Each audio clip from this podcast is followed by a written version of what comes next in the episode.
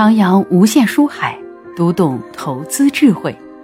贺老师新书《财富增长》已上市，一起开启智慧之旅吧。过去十年，这个数据是百分百准确的，各位，这个数据百分百准确的。我们国我们对应的专业的机构统计出来的，十年股票的市场增长规模是两百三十八点九，百分之两百三十八点九，幅度高吗？高。债券市场规模增长了四百分之四百四十四，这么高的增长，你告诉我，你在这个市场中都还没挣到钱，什么原因？这么高的增长都没挣到钱，什么原因？可能这个时候大家会说：“哎呀，老师，我也不知道，我我我只是啊买了就卖，卖了又买，对吧？买卖，对不对？从来没思考过，一个个股持有十年时间，你告诉我会能不挣钱吗？在过去十年到现在，可能这个时候大家会说：老师，你这不是马后炮吗？对吧？那我现在买个个股持有十年，会不会挣钱呢？当然也会挣钱。”会挣钱，但前提条件，各位你要思考一个问题啊。前提一个问题，你得要去想，好企业这个过程当中，你是不是有这个耐心能拿得住，对不对？你没这个耐心，你拿不住有什么用呢？好，各位，这都是题外话，我们重点来讲讲现在的市场当中，我们经济在增长了。来，我们看一篇这个报道吧，好吧？十八大以来，我国经济迈上了大台阶。二一年，我国生产总值是一百一十四万亿元，占全球比重的百分之一十八，高吧？来，再看一下底下，五 G 网络的铺设、高速铁路等等等等，各位，你看一下，中国的整体的经济都是处于一个增长的状态，并且中国股市也是处于一个增长的状态。那现在我们很多人讲，哎呀，钱难挣了。那钱难挣的原因是什么呢？我们没思考过吧？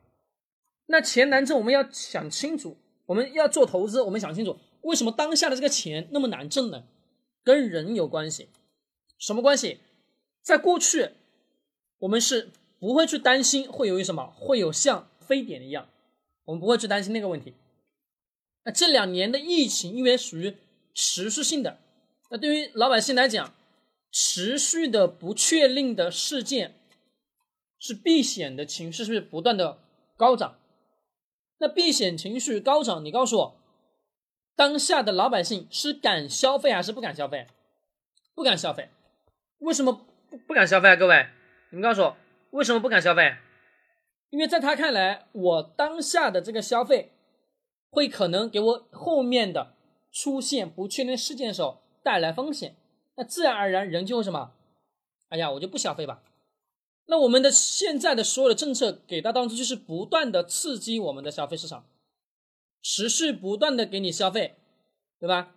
刺激，那持续不断的刺激过程当中，那也就能看到了我们当下的六月份这一波行情的上涨。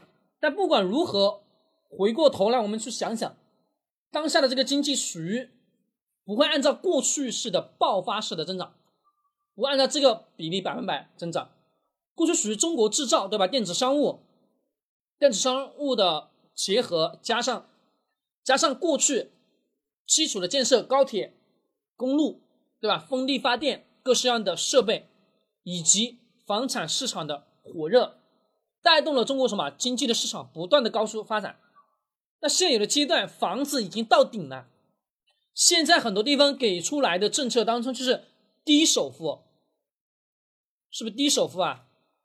低首付买房，那个低首付买房，各位还的钱是不是一样的？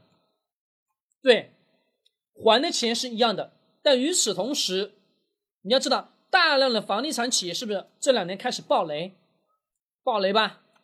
那这些市场暴雷，你告诉我，所有的种种迹象预示着一个经济增长看不到了。这个时候，大家会有疑问。难道看不到的经济增长之下，我就不增长了吗？不是，还要增长。那还要增长，接下来我们要从政策当中给出我们答案。政策当中给出的答案是什么？未来的增长一定是依靠科技，科技掌握核心技术嘛？那科技芯片也好，我们今天特别火的特斯拉也好，各式各样的各位背后的逻辑，其实也就是不断的是什么往科技领域靠拢。甚至我们现在回头看看各个城市的政策当中给出来的优惠政策，优惠力度最大的企业什么企业？科技技术型企业，科技技术型企业有没有钱呢？国家补贴大量的资金，大量的钱，免征收企业所得税、个人所得税，各式各样的什么事件，甚至各式各样的补贴给到老百姓。那我们会有一个疑问疑问了：这么多的钱给到市场当中，是无非也就是一个目的嘛，让市场有活力。但是现在这么大的力度补下去，我们发现活力不够，对不对？是不是活力不够啊？那活力不够的原因是什么？是最终的根本是人现在心里的那个坎没过去。这个坎是什么坎啊？各位，这个坎也就是老百姓对于不确定的很多很多东西变得越来越理性了。就比如我们过去消费，各位，你们会考虑那么多吗？我想买就买。过去几年的消费贷、消费贷款为什么那么火？也很简单呀，对吧？无非也就是一个，老百姓对于消费什么充满了憧憬。这个憧憬什么？是他会认为我今天这个月消费了，我下个月还有固定的收入进来，能还得上什么这个消费的钱。那当然他会什么提前去进行消费。但现有这个基础型的阶段，你们告诉我，老百姓还敢这么消费吗？还敢？还敢吗？是不敢这么消费了。对的，他不敢了。那好，过去我们要很清楚，跟现有的阶段发生了很多很多的变化，而变化的背后，各位该增长的还得增长，但关键的增长点，从过去的制造以及基础的房产建设等等的，以及我们说新基建。好，我们的基础的建设，但是呢，现有的新基建全都是以高科技、高科技的技术，对吧？新的科技技术研发为主导体，形成什么？形成了一个变化。比如我们过去的特高压的电路输送，各位，过去的特高压的电路输送很慢，并且消耗很高。那现在的技术，各位，消耗很低，并且传输速度更快。那这个过程当中，也就是预示到一个东西：现有的市场经济在不断的增长，同时已实现什么高质量发展的规模了。